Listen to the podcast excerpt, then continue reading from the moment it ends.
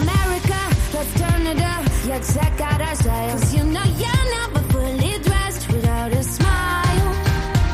Ha llegado la hora feliz, el espacio para los más pequeños de la casa.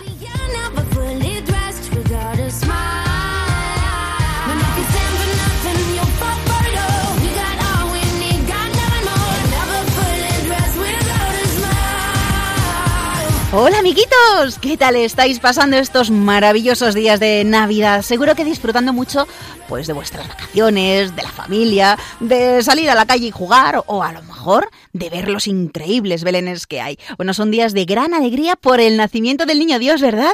Y en el programa de hoy no faltan cuatro maravillosas chicas sin las que como sabéis, este programa no sería posible. Elena, Blanca, Nuria y Sonia. ¡Feliz Navidad, chicas! a vosotros. Bueno, ¡ay! ¡Feliz Año Nuevo! ¿Qué tal eh, lo habéis pasado? Muy bien. Bueno, pues me alegro. ¿Y vosotros, amiguitos de la hora feliz, qué tal? ¿Cómo habéis comenzado el nuevo año? Y como lo veis, una nueva oportunidad, ¿no? Para hacer muchas cosas buenas con mucha energía, como la que seguro tenéis. Y hoy, amiguitos, el programa es muy especial y distinto además a lo que solemos realizar. A través de las aventuras de un niño, Quique, vamos a conocer la Navidad de una manera muy especial, pero no os digo más para que sea una sorpresa. Así que estar atentos y no apartéis vuestras orejillas de la radio. Una feliz, feliz Navidad a todos vosotros. Que Dios nos bendiga a todos nosotros.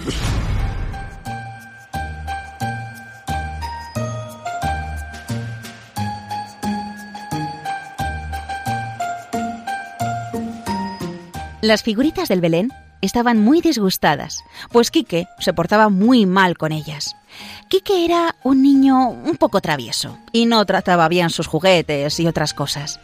En el portal de Belén, recién puesto por la familia, había metido unos cuantos coches y monstruos del espacio. Lo que Quique no sabía es que el nacimiento cobraba vida de noche y sufría las consecuencias de sus trastadas. Los cochecitos a toda velocidad molestaban a los pastores. En el río había un cocodrilo enorme que espantaba a los patitos. Total, un desastre. Los pastores fueron a hablar con la Virgen María y San José, y entre todos decidieron dar una lección al niño. Esa noche, precisamente en Nochebuena, Quique se despertó en el propio nacimiento.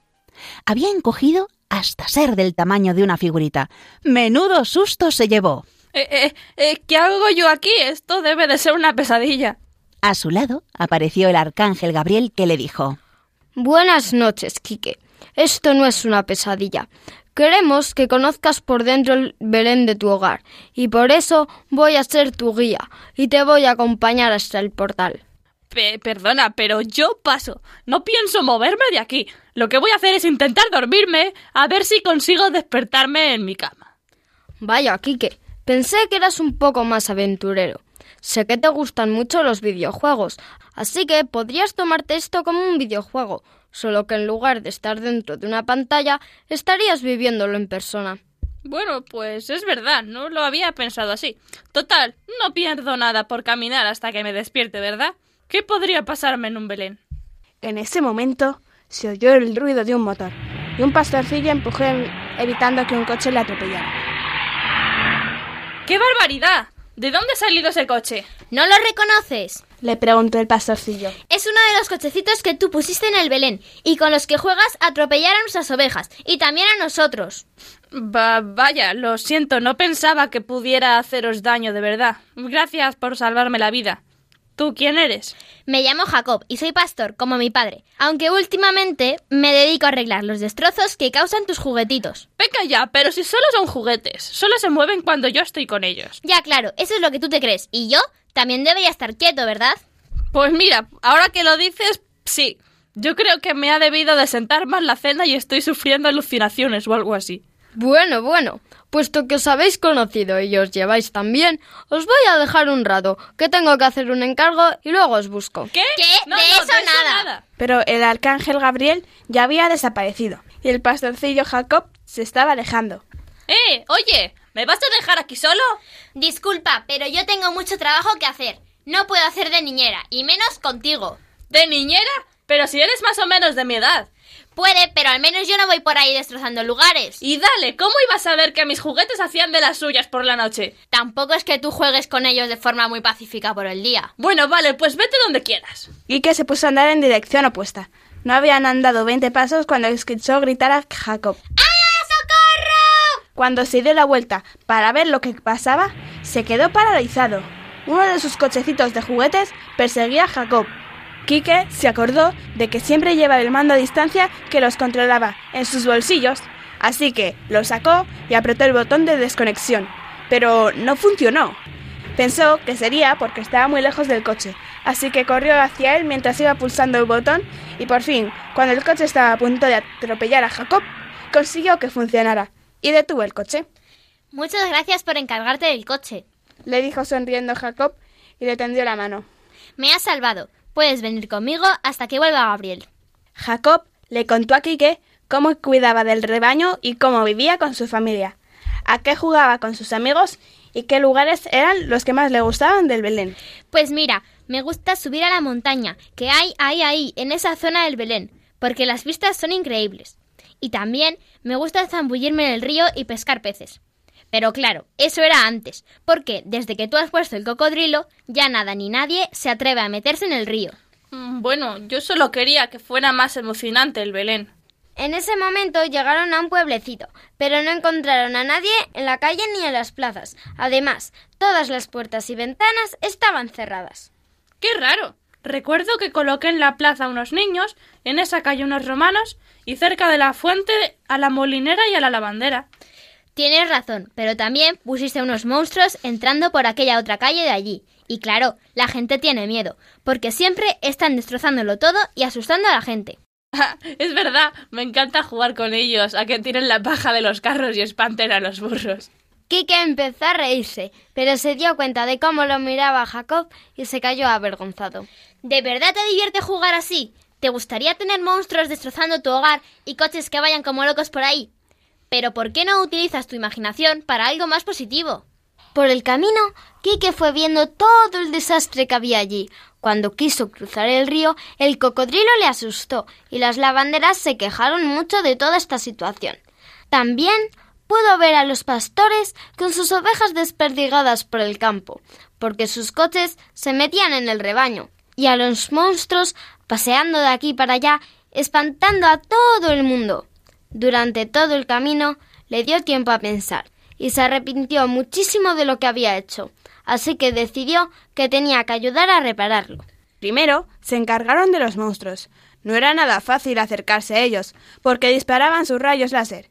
Pero Quique le dijo a Jacob que les distrajera mientras él se acercaba por detrás y los desconectaba con el interruptor que tenía en el talón. Encargarse del cocodrilo fue más difícil, porque no era electrónico. Así que con la ayuda de Jacob ideó un plan para tenderle una trampa y poder atarlo. Jacob tenía muchas cuerdas y Quique había aprendido a hacer nudos en un campamento de verano. Estaban tan mojados y cansados que se tumbaron en las rocas, cerca de las lavanderas que ya se habían acercado al río para lavar las ropas al saber que el cocodrilo ya no les podía hacer daño. Mientras descansaban, oyeron cómo una de ellas relataba una historia que empezaba así. Cuando Dios puso su Belén, también diseñó un arroyo y puso una lavandera en el sitio justo y a la hora justa. Se llamaba Salomé y trabajaba como empleada en la posada de Belén. Aquella mañana fue al río, como todos los días, y a la salida del pueblo oyó el llanto de un niño. Entró en la gruta y se emocionó al ver una mujer tan joven poniendo los pañales a su hijo recién nacido. Es precioso. Nunca había visto una criatura tan bonita. ¿Cuántos pañales has traído? Solo cuatro. El viaje fue tan precipitado. ¡Cuatro! ¡Ay! ¿Qué harías tú si no estuviese yo aquí? Ala, toma al niño un ratito, que me voy al río a lavar estos dos que están sucios. Y da gracias a Dios de que haya salido el sol, porque si no, a ver cómo los secábamos. Ya verás lo poco que tarda tu hijo en manchar los que lleva puestos. Mientras lavaba los pañales en el río, se le apareció un ángel que le dijo Salomé, no temas. Gracias por ayudar a la madre del Mesías. ¿A quién? A la madre de Jesús, del Cristo, del Hijo de Dios. De regreso al portal, Salomé se desahoga con María. ¡Ay, señora María, qué vergüenza! ¿Cómo iba yo a saber que eras la madre del Mesías? Y el niño, tan normalito, tan dormido. Hombre, que como divino, desde luego es divino. Pero claro, de ahí a lo otro, ¡ay, qué horror! Lo que habrás pensado de mí. Pues eh, entonces no sé si tengo que llamarte majestad, ni cómo decir lo que quiero decirte. Bueno, pues que estos son los pañales y si quieres te los lavo otra vez o hago lo que me mandes. Pero que de aquí no me voy. Ya está. María la tranquiliza y al terminar su trabajo en la posada, Salomé vuelve al portal con un cojín de plumas para Jesús, media docena de pañales nuevos y leche para la cena. Y desde entonces las lavanderas siempre tienen un sitio en los belenes. A Quique le gustó mucho la historia y decidió que se la contaría a su madre cuando volviera. Si es que volvía alguna vez a ser de tamaño real. Preocupado, le preguntó a Jacob. Pero, ¿sabes cómo puedo volver a mi mundo? Supongo que el arcángel Gabriel lo sabrá, pero no sé cuándo volverá. Siempre aparece y desaparece sin avisar. Aunque seguramente Efrén, el pastor más anciano del pueblo, puede ayudarte. Subamos a la colina donde se reúnen todos los pastores. Al cabo de un rato, oyeron unos gritos pidiendo auxilio, pero no vieron a nadie. ¡Socorro! ¡Socorro! Jacob tenía muy buen oído, así que siguió el sonido de los gritos y llegaron hasta un pozo abandonado. Siempre lo ponían en el Belén porque era un recuerdo de familia de la madre de Quique, pero ni siquiera tenía ya cubo ni cuerda. Se asomaron al pozo y Jacob preguntó. Hola, ¿quién anda ahí? Vieron una sombra en el fondo del pozo que les contestó. ¡Socorro! Ayudadme, por favor. Llevo horas sin poder salir. Me llamo Selín y soy el paje del rey Gaspar. Me había adelantado a la comitiva para comprobar que los caminos eran seguros. Me metí en el pozo para huir de un coche que me quería atropellar. Iba descontrolado. Uf, ya lo siento, la culpa es mía. Aunque le prometo que ya no le atacará ningún otro coche, porque están todos desconectados. Jacob buscó en el zurrón una cuerda, pero ya no le quedaba ninguna porque las había usado todas para inmovilizar al cocodrilo. Así que le dijo a Quique. Quédate con él, mientras me acerco al pueblo a por unas cuerdas. Quique nunca había hablado con un paje real, pero ya que tenían que esperar, aprovechó para hacerle algunas preguntas. Oye, Selim, tengo una curiosidad. ¿Cómo te hiciste paje del rey Gaspar? Ah, hola, hola. ¿Tú eres...? Soy Quique. Pues mira, mmm, he visto que eres amigo de Jacob. Pues yo era un poco como, como, como Jacob cuando tenías tu edad. Eh, yo era pastor de dromedarios del rey Gaspar. Y entonces un día, estando con ellos en el campo, me caí y me rompí la pierna. Y claro, como no podía andar, le pregunté, vamos, me acerqué a un dromedario y le dije, oye, me tienes que llevar a mi casa porque me he roto la pierna para que me curen. ¿Y sabes lo que me dijo el dromedario? No, ¿qué te dijo? Porque los dromedarios solamente saben decir eso, echan como pedorretas por la boca. Pero me dijo con la cabeza que sí. Y entonces yo me monté en él y en vez de llevarme a mi casa, me llevó al palacio del rey Gaspar, que tenía allí médicos y demás, y me curaron la pierna. Y luego, eh, con el paso del tiempo, pues me dijo el rey Gaspar si yo quería aprender a ser paje del, del rey Gaspar.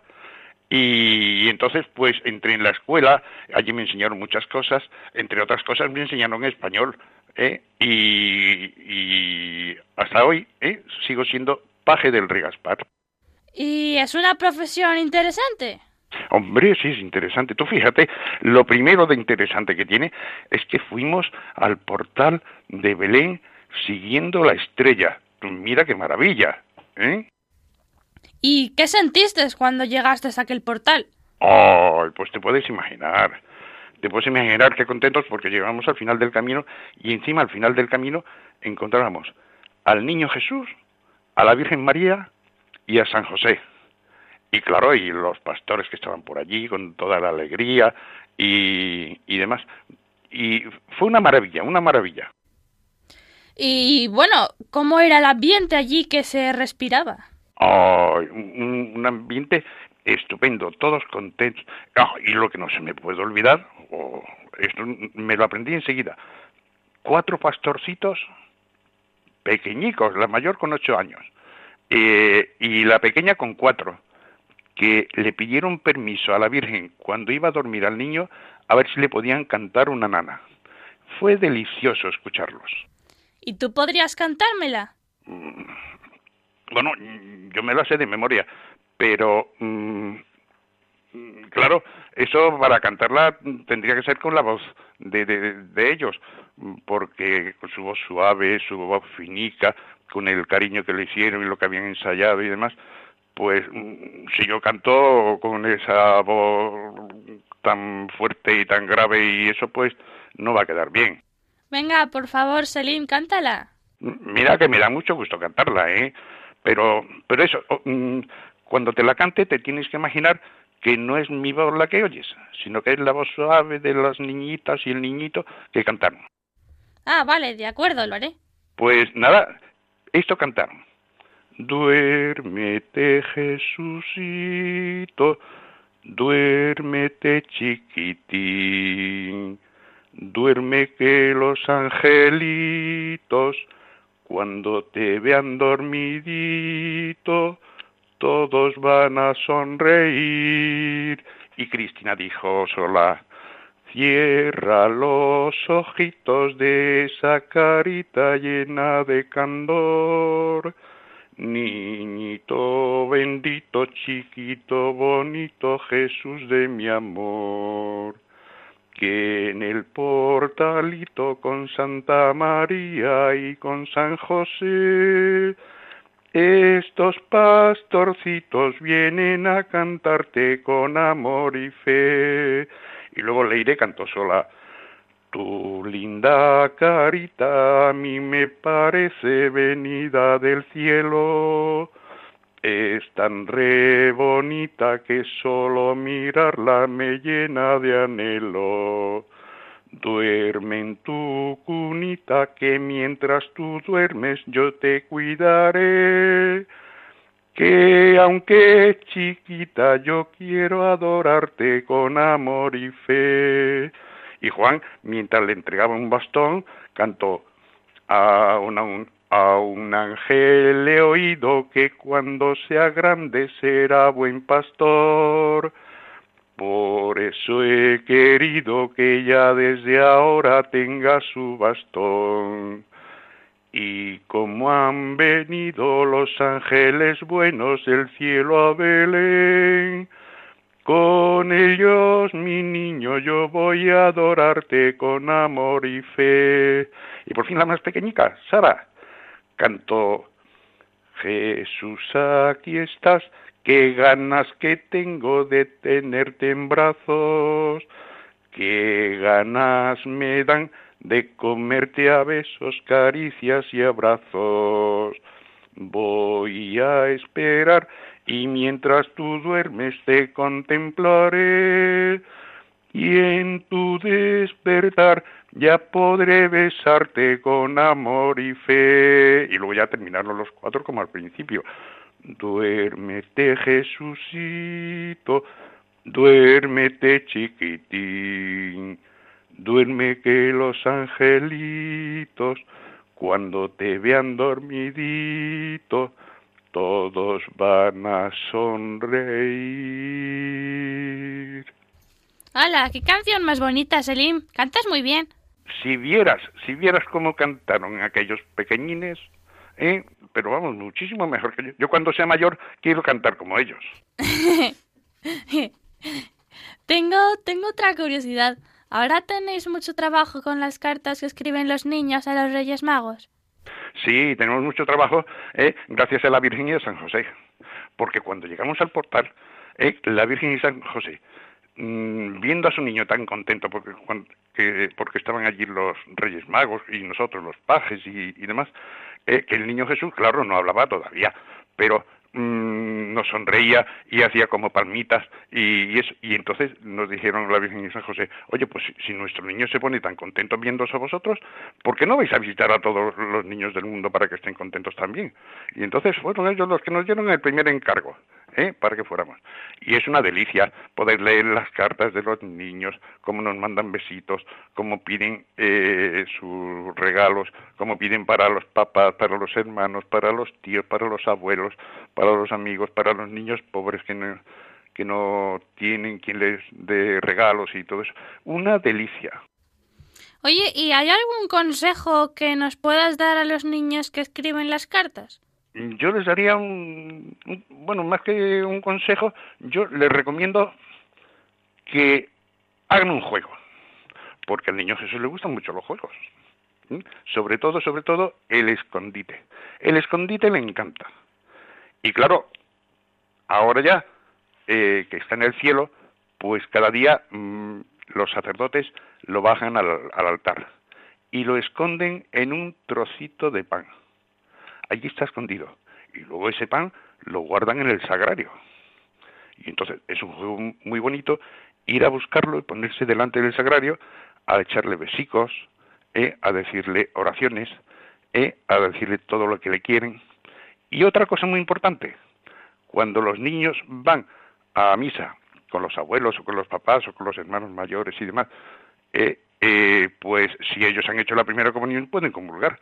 Pero si no, lo que pueden hacer es, cuando comulga el abuelo o la abuela, o el papá o la mamá, darle un beso muy fuerte, muy fuerte al abuelo o a la abuela, porque entonces tiene eh, al Señor tan cerquita, tan cerquita, que el niño Jesús va a sentir esos besos en la cara de la abuela, del abuelo, de los papás o del hermano mayor.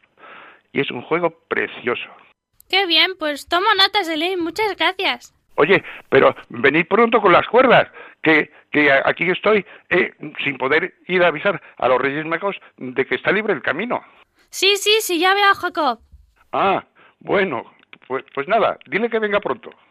Cuando Jacob llegó con la cuerda, lanzó un extremo a Selín, mientras Quique ataba el otro alrededor de una roca cercana, y tiraron de él hasta que pudo salir de allí. Tras beber un poco de agua que le ofreció Quique, les agradeció a ambos la ayuda. Después se dispuso a irse, porque tenía mucho trabajo que hacer antes de la cena. Tras indicarle el camino y despedirse, Quique y Jacob continuaron su. Camino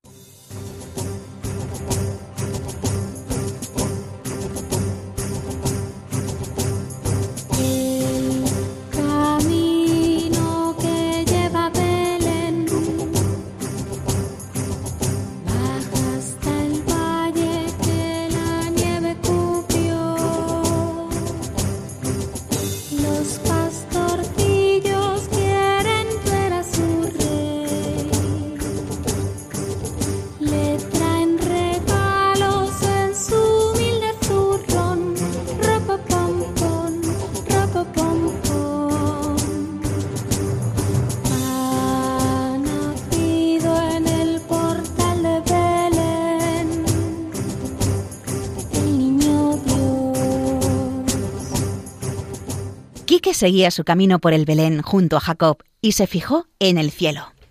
¿Sabes, Jacob? Aquí se ven muchas estrellas. En la ciudad apenas miramos al cielo porque no se suelen ver. Pues es una pena, porque a mí me encanta ver un cielo estrellado. Como todavía nos queda un trecho, te voy a contar lo que sucedió una noche mágica, hace mucho tiempo, justo antes de que se celebrara la primera Navidad del mundo. Había una gran fiesta en el cielo, y todas las estrellas se engalanaron para asistir y cubrir el manto estelar con su brillo. Una estrella azul dijo La más bella soy yo, que con mi luz y mi grandeza ilumina el mundo como ninguna otra. No, soy yo la más bella. dijo otra que se había puesto un vestido que era todo de plata. ¿Quién más podría emitir tal resplandor si no soy yo con mi precioso traje? Y así, una por una, las estrellas comenzaron a presumir lo hermosas, lo grandes y lo brillantes que eran, pasando por turnos hasta el centro del cielo, para ver cuál de ellas tenía mayor esplendor. De pronto, una vocecita tímida habló desde el fondo de la cúpula celestial. Yo quiero intentarlo también. Todas las estrellas se volvieron confundidas para ver quién había hablado. Se trataba de una estrellita muy pequeña, que apenas emitía un débil brillo, tan frágil como la llama de una vela. Las risas hicieron eco entre las nubes del cielo. ¿Tú? ¿Pero cómo vas tú a iluminar cualquier cosa con lo pequeñaja que eres? Tan solo mira lo insignificante que eres. Una estrella tan pequeña como tú no merece estar en nuestra fiesta. Lastimada por las crueles palabras de sus compañeras, la estrella se marchó lejos, hasta que un golpe del viento la derribó y la arrojó a la tierra. La pobre había caído en medio de un desierto que parecía infinito, y por un sendero entre las dunas se aproximaban tres camellos que transportaban a tres hombres vestidos de elegante manera. Uno de ellos, Baltasar, vio a la estrella, sonrió y la cogió en su mano. ¿Qué está haciendo aquí, estrellita? he caído del cielo. Tal vez tú puedas ayudarnos. ¿Cómo? Vuelva a subir y guíanos hasta un lugar llamado Belén. Debemos llegar esta misma noche y todavía no encontramos al camino. No puedo. Soy tan pequeñita y muy insignificante. Tú no eres insignificante. Puedes brillar más que ninguna otra estrella en el cielo. Solo debes creer en ti misma con todo tu corazón. La estrella subió nuevamente al cielo, y una vez que estuvo en las alturas, se concentró con todas sus fuerzas en brillar, pensando que era valiosa, que era amada y muy especial. Un resplandor precioso inundó el cielo, iluminando un pesebre muy humilde en Belén. Allí acababa de nacer Jesús, y los hombres con los que la estrella se había encontrado en el desierto eran nada más y nada menos que los Reyes Magos, Melchor, Gaspar y Baltasar, que iban a llevarle regalos. Gracias a su luz habían podido llegar sanos y salvos. Desde entonces, cada año, la estrella vuelve a surgir sobre la tierra. Está guiando a los reyes, una vez más, para que puedan llevar obsequios a todos los niños del mundo. Quique sonrió tras escuchar este relato. Sabía muchas historias sobre la estrella de Belén y todas le parecían fascinantes, pero esa no la conocía. Pintaremos una estrella, la más hermosa del cielo, donde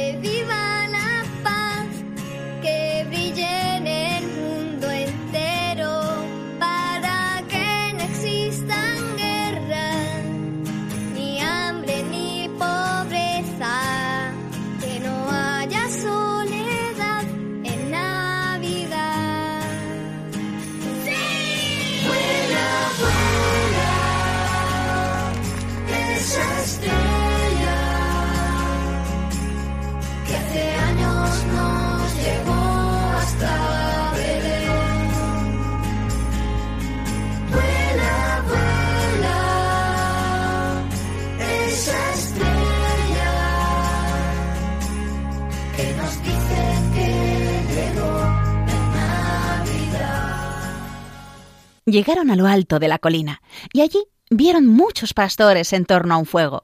Quique no se atrevía a acercarse por si todavía seguían enfadados con él. Jacob se acercó al más anciano y estuvo hablando con él un rato. Él se levantó y le tendió la mano a Quique. Hola, Quique. Me llamo Efren y te doy la bienvenida a este grupo. Siéntate con nosotros y cena. Luego solucionaremos tu problema. Mientras cenaban, un leñador que les hacía compañía les contó la leyenda del árbol de Navidad. En un bosque convivían árboles de muchas clases con animalillos que hacían sus nidos entre troncos y ramas, y todos eran felices. Una noche de mucho frío, cuando el bosque dormía, un abeto se despertó de pronto por el sonido de una extraña música. ¿Estoy soñando o estoy despierto? He oído una bonita música, o será el sonido del viento. ¡Ay, qué va la pata! No puedo correr para averiguar lo que pasa en el bosque. No debo de tener miedo. Todos duermen, y eso debo hacer yo. Cuando el abeto iba a entregarse al sueño, la música cada vez más cercana lo volvió a despertar, pero esta vez vio como por delante de él pasaban unos reyes en sus camellos. ¡Caramba! ¿Qué es lo que ven mis ojos? Jamás pasó por aquí cosa igual. Si es una caravana de luz, música, reyes, pajes. ¿A dónde irán? Caramba, caramba. Si también el cielo está iluminado como si fuese mediodía. No, no estoy dormido.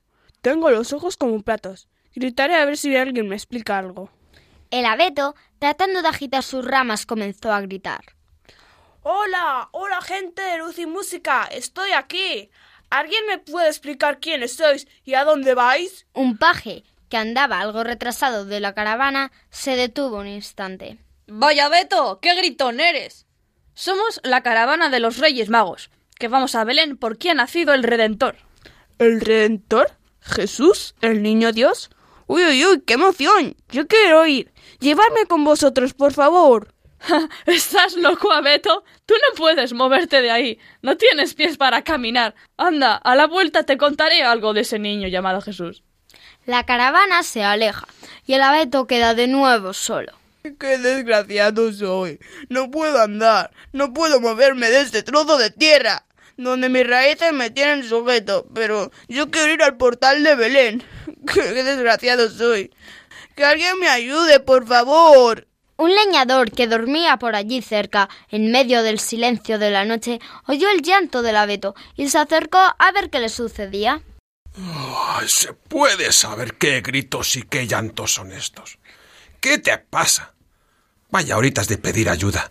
Tenías que estar durmiendo como tus hermanos del bosque. Son todos unos domilones. Pero yo me he despertado y he visto una caravana de reyes que van a Belén. ¿Por qué ha nacido el niño Dios? Calla, calla.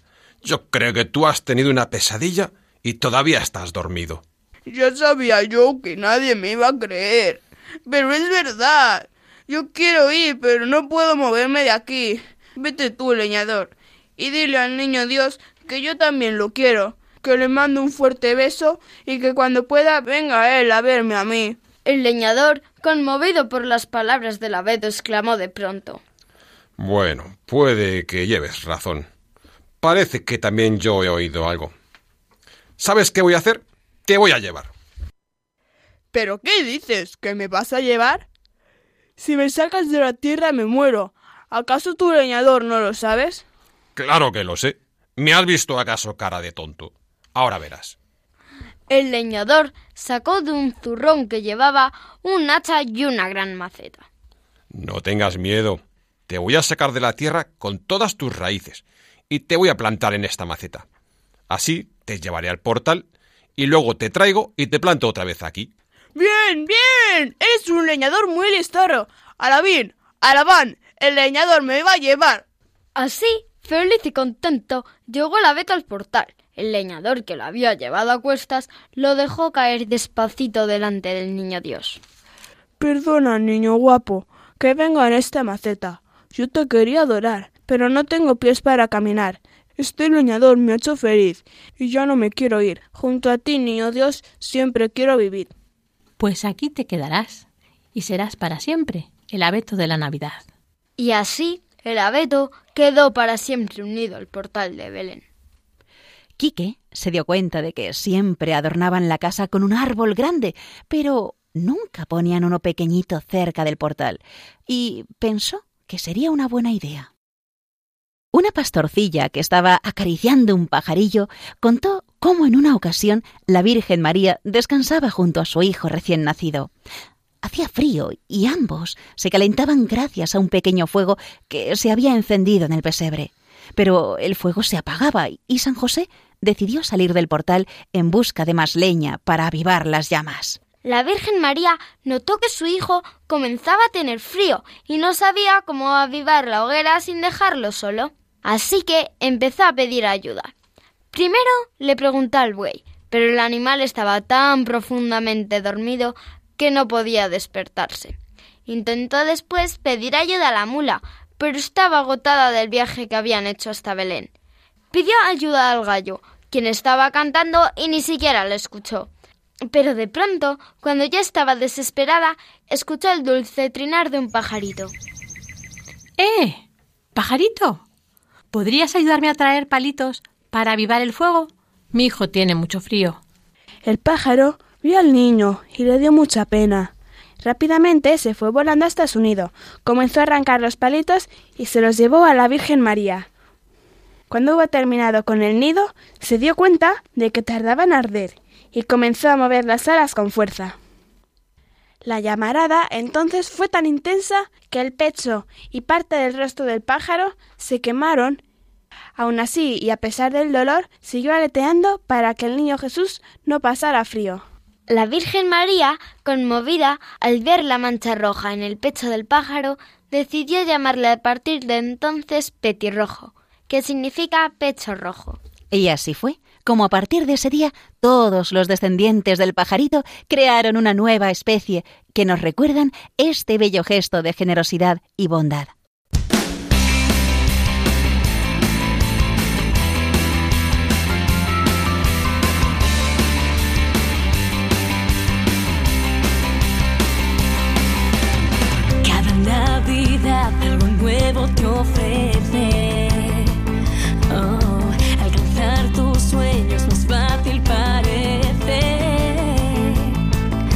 Las estrellas brillan mucho más fuerte.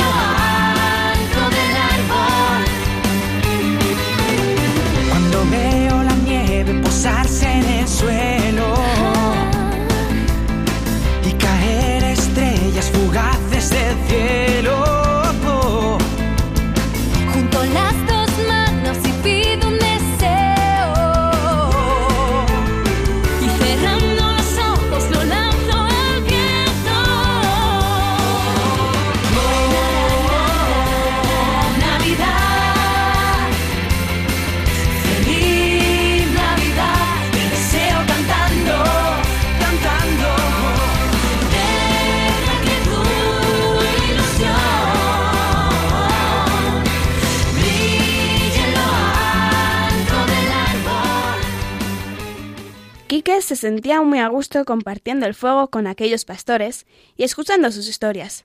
Pero entonces una pastorcilla dijo Oye, Jacob, ¿y tu amigo no conoce ninguna historia para contar? Todos hemos contado una. Jacob le miró nervioso y Quique se puso colorado al ver que todos le miraban esperando que hablara. Respiró profundamente con los ojos cerrados para relajarse y buscar en su memoria, y entonces se acordó de una de sus historias favoritas, así que comenzó a hablar. Mi abuelito me contaba que en la noche en la que nació el niño Jesús, los primeros en enterarse de la noticia fueron los pastores, que trabajaban en los alrededores de Belén. Unos ángeles llegaron hasta el monte, en donde descansaban los pastores, y les dieron la noticia. Hoy ha nacido el Hijo de Dios en Belén. Los pastores se asustaron bastante al ver a los ángeles, porque nunca habían visto criaturas así, y aun así decidieron acudir corriendo a investigar, por si aquello que acababan de oír era verdad. El único pastorcillo que no se movió ni se asustó fue Khalil, un pastorcillo ciego de nacimiento, que tenía tres ovejas a su cargo, Blanquita, Lanitas y Baladitos. Khalil no pudo ver a los ángeles, pero sí escuchó sus melodiosas voces, y se llenó al momento de felicidad e ilusión por conocer al pequeño. Pero el pequeño Khalil no sabía llegar hasta aquel lugar. ¿Cómo iba a hacerlo siendo ciego? Eso sí, el pastorcillo tenía un fabuloso oído. Para reconocer a sus ovejas y saber por dónde iban en cada momento, Khalil les había atado al cuello un cascabel. Cada uno de los cascabeles tenían un sonido diferente. De esa forma podría reconocer a sus ovejas, porque Khalil tenía un oído finísimo. Así, Khalil era capaz de distinguir el sonido del cascabel de Blanquita, que hacía o el de Lanitas, que hacía o el de Baladitos, que hacía más y de pronto En medio del silencio que reinaba en la montaña, el pastorcillo escuchó el fuerte sonido de una campana, y era un sonido que no había oído antes. La campana hacía... Lleno de curiosidad, el pastor pidió a sus ovejas que le acompañaran, y empezó a seguir el sonido que le iba guiando constantemente con un tintineo muy fuerte. Vamos, ovejitas, por aquí, seguidme. ¿De quién será esa campana? ¿De dónde viene ese sonido? Y el pastorcillo, al fin, llegó hasta el lugar de donde partía el sonido. Al pararse frente al portal de Belén, los demás pastores se apartaron, sorprendidos al verle allí. El niño Jesús le miró, sonrió y de pronto Khalil pudo ver por primera vez en toda su vida. El pastorcillo no podía creer aquello. Podía ver al niño Jesús y a la Virgen con un preciso manto azul y a San José a su lado. Muy cerca había una mula durmiendo. Parecía cansada y un buey que estaba venga a menear de un lado a otro una campana grande que colgaba de su cuello. Ese es el sonido. Es la campana que me guió hasta aquí. El niño Jesús volvió a sonreír y Khalil cayó de rodillas y le dio las gracias. Desde entonces, en Navidad, suenan las campanas muy fuerte para indicar que ha nacido el niño Jesús. Todos aplaudieron y felicitaron a Quique por esa historia. Quique aprovechó el momento para presentar una duda que llevaba un tiempo pensando. Lo que no me parece justo es que me acuséis por poner figuritas diferentes a las tradicionales. Mi padre siempre pone un indio y de eso nunca os quejáis. ¿Tú hablar de mí, rostro pálido? preguntó una voz a espaldas de Quique. Él, asustado, se giró y vio ante él un piel roja enorme con la cara pintada y lleno de plumas. Tenía el aspecto de un gran jefe indio. Jacob le dijo a Quique. El problema no es que haya figuras diferentes, sino cómo se comportan. Tú has enseñado a tus juguetes a tratarlos mal, y eso es lo que hacen. Sin embargo, Toro Sentado nunca ha hecho nada malo, y de hecho nos ha enseñado muchas cosas buenas de su cultura. Oh, aunque no pensar ellos eso la primera vez que verme a mí. Eso es verdad, dijo Efren. Y merece la pena ser contado. Verás, Quique, hace casi treinta años, cuando faltaba poco para Navidad, un niño montó su Belén. Preparó las montañas de cartón piedra, el cielo de papel de seda, el laguito de cristal, el portal con la estrella encima. Colocó las figuritas con fantasía, llevándolas una por una desde la caja en las que las guardó el año anterior. Y tras haberlas colocado en sus sitios, los pastores y las ovejas en el musgo, los reyes magos en las montañas, la vieja castañera junto al sendero, le parecieron pocas, quedaban demasiados espacios vacíos. ¿Qué podría hacer? Era demasiado tarde para salir a comprar otras figuritas, y además tampoco tenía tanto dinero. Mientras miraba alrededor a ver si se le ocurría una idea, se dio cuenta de que había otra gran caja, aquella en la que había metido a descansar algunos juguetes viejos de sus padres. Por ejemplo, un piel roja de plástico, que era el último superviviente de toda una tribu que marchaba al asalto del fuerte Apache. Un pequeño aeroplano sin timón con el aviador sentado en la cabina. Y una muñequita un poco hippie con la guitarra en la bandolera. Otro pastorcillo más joven intervino. El niño la depositó en el sendero del nacimiento, junto a la viejecita de las castañas. Cogió también al piel roja con el hacha de guerra en la mano, colocándolo al final del rebaño, junto a la cola de la última oveja. Por último, colgó de un hilo el aeroplano y su piloto, en un árbol de plástico bastante alto, que en otros tiempos fue un árbol de Navidad. Y les encontró también un sitio sobre la montaña, no muy lejos de los Reyes Magos y sus camellos. Contempló satisfecho su trabajo, después se fue a la cama y se durmió enseguida. Entonces, como bien sabes ya, se despertaron todas las figuritas del nacimiento. El primero que abrió los ojos fue uno de los pastores.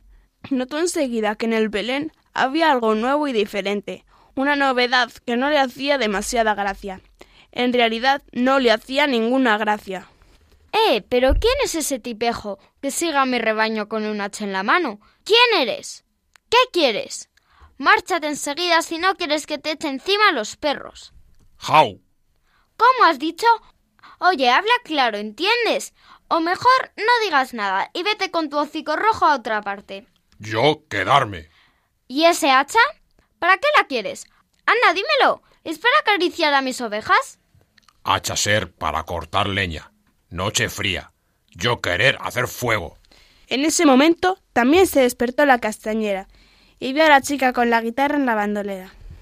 Oye, muchacha, ¿qué clase de gaita es la tuya? No es una gaita, es una guitarra. No estoy ciega. Veo muy bien. Es una guitarra. No sabes que solo están permitidas las zambombas y las flautas. Pero mi guitarra tiene un sonido precioso. Escuche.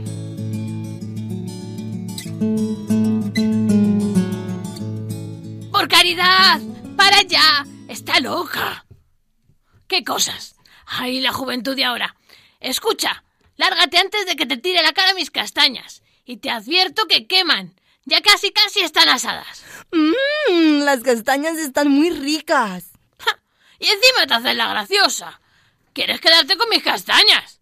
Entonces, además de una desvergonzada, eres también una ladrona. Ahora vas a ver. ¡Al ladrón! ¡Al ladrón! ¡Quiero decir, al ladrona! ¡A la ladrona! Pero no se oyó el grito de la viejecita.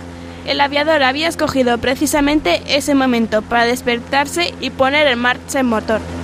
Dio un par de vueltas sobre el nacimiento, saludando a todos con la mano, y aterrizó junto al piel roja. Los pastores le rodearon amenazadoramente. ¿Qué pretendes? ¿Asustar a las ovejas? ¿Destruir el Belén con tus bombas? Pero si no llevo bombas. Respondió el aviador. Este es un aparato de turismo. ¿Queréis dar una vuelta? Date tú la vuelta, márchate bien lejos y no vuelvas a aparecer por aquí. Sí, sí, y que se marche también esa chica que quiere robarme las castañas. Señora, no diga mentiras. Si quiere vendérmelas, yo le pago sus castañas. Echadlas a ella y a su maldita guitarra. Y tú también, hocico rojo. Regresa a tus praderas. Entre nosotros no queremos merodeadores. Ni merodeadores ni guitarras. Guitarra ser instrumento muy hermoso. ¿Lo habéis oído? Están de acuerdo. Señora. Pero, ¿por qué chilla de esa forma? Lo que debería hacer es decirle a la señorita que nos toque algo. La música tranquiliza. Acabemos de una vez. U os marcháis los tres por las buenas o vais a ir a otra música. Yo estar aquí, he dicho. Y yo también estar aquí, como mi amigo todo sentado. Y yo también he dicho. ¿Y yo? He venido de lejos. Figúrese si me quiero marchar. Venga, chiquilla, adelante. A ver si tu guitarra calma a la compañía. La chica no se lo hizo repetir y empezó a puntear las cuerdas. Al primer acorde de la guitarra, los pastores hicieron además de lanzarse contra los recién llegados, pero una voz autoritaria y severa les detuvo. Paz, paz. ¿Quién ha hablado? Mirad, uno de los tres reyes magos ha abandonado la caravana y se acerca a nosotros. Majestad, qué honor. Mi nombre es Melchor, no Majestad. Majestad no es un nombre. Hola, Melchor. Buenas noches, hijita. He oído tu música. Bueno, no se oía gran cosa con todo ese barullo. Aunque he oído mejor música, la tuya no estaba mal. Gracias, Melchor. Jau. Salud también a ti, toro sentado. Y buenas noches a ti, piloto. Y a vosotros, pastores. Y a ti, castañera. Me ha llegado el perfume de tus castañas. Esa chavala quería llevárselas. Vamos, vamos. Te lo habrá parecido. No tiene aire de ladrona. Y ese tipejo con el hacha se nos presenta en el nacimiento con ese hocico rojo. ¿Habéis probado a preguntarle por qué ha llegado hasta aquí? No hace falta preguntárselo. Está clarísimo. Quería hacer estragos. Yo escuchar mensaje. Paz a los hombres de buena voluntad. Yo ser hombre de buena voluntad. ¿Habéis oído? El mensaje es para todos. Para los blancos, para los cobrizos, para los que van a pie y para los que van en aeroplano, para el que toca la zambomba y para el que toca la guitarra. Si odiáis a los que son distintos a vosotros, es que no habéis entendido nada del mensaje. Un largo silencio siguió esas palabras. Luego se oyó a la viejecilla que murmuraba. Eh, muchachita, ¿te gustan las castañas? Anda, coge, no te las vendo, te las regalo. ¿Y usted, piloto, quiere? ¿Y usted, toro volador? Mm, Perdone, no he entendido bien su nombre. ¿Le gustan las castañas? ¡Jau! Quique sonrió. Le había encantado la historia y no pudo evitar preguntar. ¿Y qué pasó con el piloto y la guitarrista? No les he visto. Ellos viajar por todo el mundo en el aeroplano y volver de vez en cuando a visitarnos. Así que eh, si pusiera un dinosaurio para defender al niño Jesús de Herodes, ¿os parecería bien? Bueno, siempre cuando esté amaestrado, sí. Quique iba a hablar cuando una luz intensa lo sorprendió y una música empezó a sonar. La luz procedía del ángel que les dijo, No temáis, pues os anuncio una gran alegría, que lo será para todo el pueblo. Os ha nacido hoy, en la ciudad de David, un Salvador, que es el Cristo Señor. Miles de ángeles celestiales cantaban en el cielo Gloria a Dios en las alturas y en la tierra paz a los hombres de buena voluntad.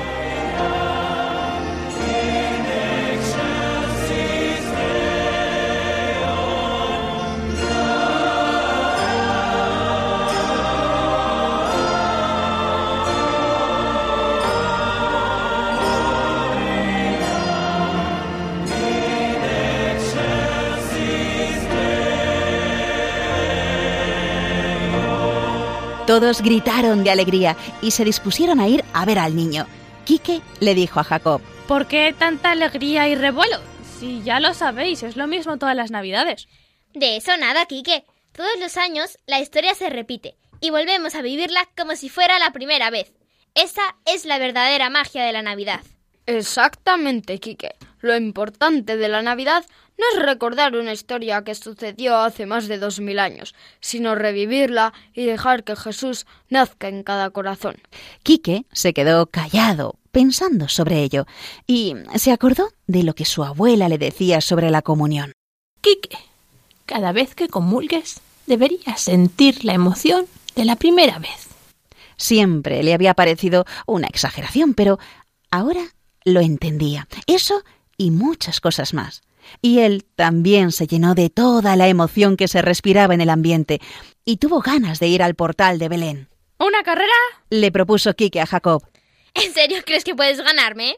pero Quique ya había empezado a correr. ¡Eh, eh! ¡Espera! Si no sabes por dónde ir.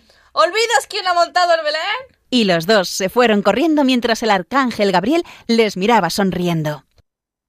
Quique jamás olvidaría la escena que vieron sus ojos cuando llegaron al portal. La Virgen María tenía en brazos al niño Jesús y a su lado San José ayudaba y mantenía el fuego encendido.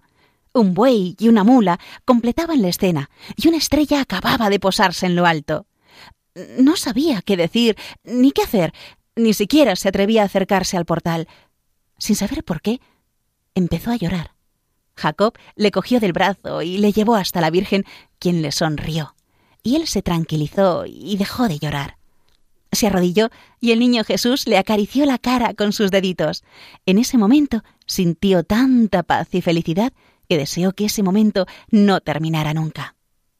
Los pastores, que empezaron a llegar, se asombraron de la escena, y Efrén miró a José, y ambos sonrieron.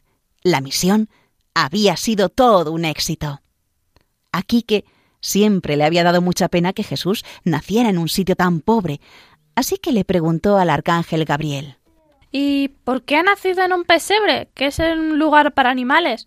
Se supone que la gente importante vive en casas muy grandes o palacios. Efectivamente, ese recién nacido es alguien muy importante. Tanto, tanto, que no hay nadie ni habrá nadie tan importante como él. Verás, Quique, Dios ha querido que el Mesías se manifieste en la humildad y sencillez, contrariamente a como la mayoría de la gente se lo espera. Dios ha dispuesto que el Salvador del mundo viniese como el más humilde y pobre de los hombres, para que todos puedan tratarle, conocerle y amarle todos sin excepción. Esto, por desgracia, muchos no lo van a entender ni aceptar nunca, y a otros les va a costar bastante. Pues yo sí lo entiendo. Porque si ese niño hubiese nacido en un palacio, yo no podría ir ahora a verlo y a saludarlo. ¿No crees, Quique? Quique asintió y se lo pasó genial jugando y acunando al bebé, pero todavía le aguardaba una sorpresa. la llegada de los Reyes Magos tras Selim. Se apartó y vio cómo descendían de los camellos y se acercaban al portal, poniéndose de rodillas y adorando al niño Jesús, ofreciéndole sus presentes, oro, incienso y mirra. Se acordó de que había pedido muchísimas cosas, que ahora le parecían sin valor. Así que cuando se preparaban para irse, se acercó a ellos y les preguntó Hola, soy Quique. Ya sé que les envié una carta, pero ¿podrían olvidarse de ella y cambiarla por lo que les voy a pedir ahora? Formó un pequeño corro con los tres, y en susurros les pidió algo que solo ellos tres escucharon. Los Reyes Magos le sonrieron y le abrazaron. Quique jugó tanto que se quedó dormido en la paja, y cuando despertó estaba en su cama de nuevo en su tamaño normal. Se levantó rápidamente y corrió al nacimiento para quitar todos los juguetes y cosas que había metido. Puso todo en su lugar. Desde entonces, cada noche que duró la Navidad, pudo viajar al portal de Belén para estar con sus nuevos amigos y ver al niño Jesús. Porque eso precisamente era lo que les había pedido a los Reyes Magos, tener el don de vivir en el Belén mientras dormía y soñaba cada noche. Ya vienen los Reyes Magos, ya vienen los Reyes Magos, caminito de Belén. Ole, ole, Holanda, ole, Holanda ya se fue. Cargaditos de juguetes, cargaditos de juguetes para el niño entretener. Ole, ole, Holanda, ole, Holanda ya se fue. Allí viene Baltasar, allí viene Baltasar, Melchor y Gaspar también. Ole, ole, Holanda, ole, Holanda ya se fue. Ya vienen los Reyes Magos, ya vienen los Reyes Magos. Bueno, amiguitos de la hora feliz, espero que os haya gustado el programa especial de hoy y seguro que a partir de ahora vais a ver las figuritas del Belén de otra manera. Bueno, doy las gracias a Elena, Blanca, Nuria y Sonia por haber estado aquí en estas Navidades y, como no, a sus padres por colaborar de mil amores en este programa, pues con sus ideas, con sus sugerencias y en este caso con su participación en esta historia de Navidad. Pues muchísimas gracias a todos. De nada. festa!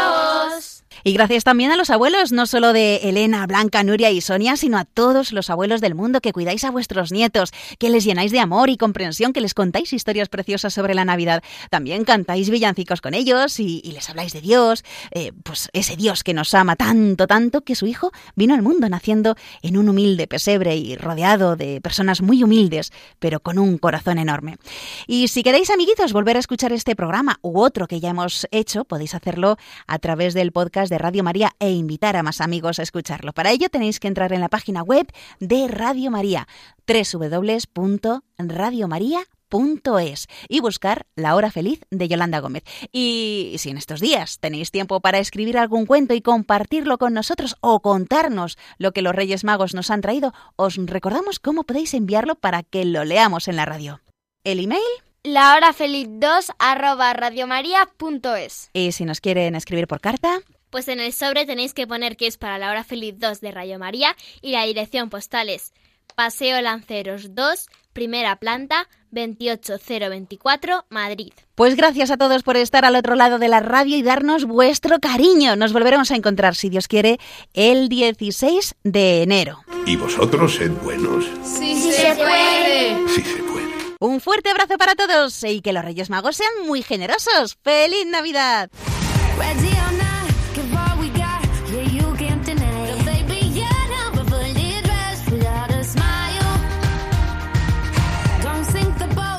Así concluye La Hora Feliz, el espacio para los más pequeños de la casa.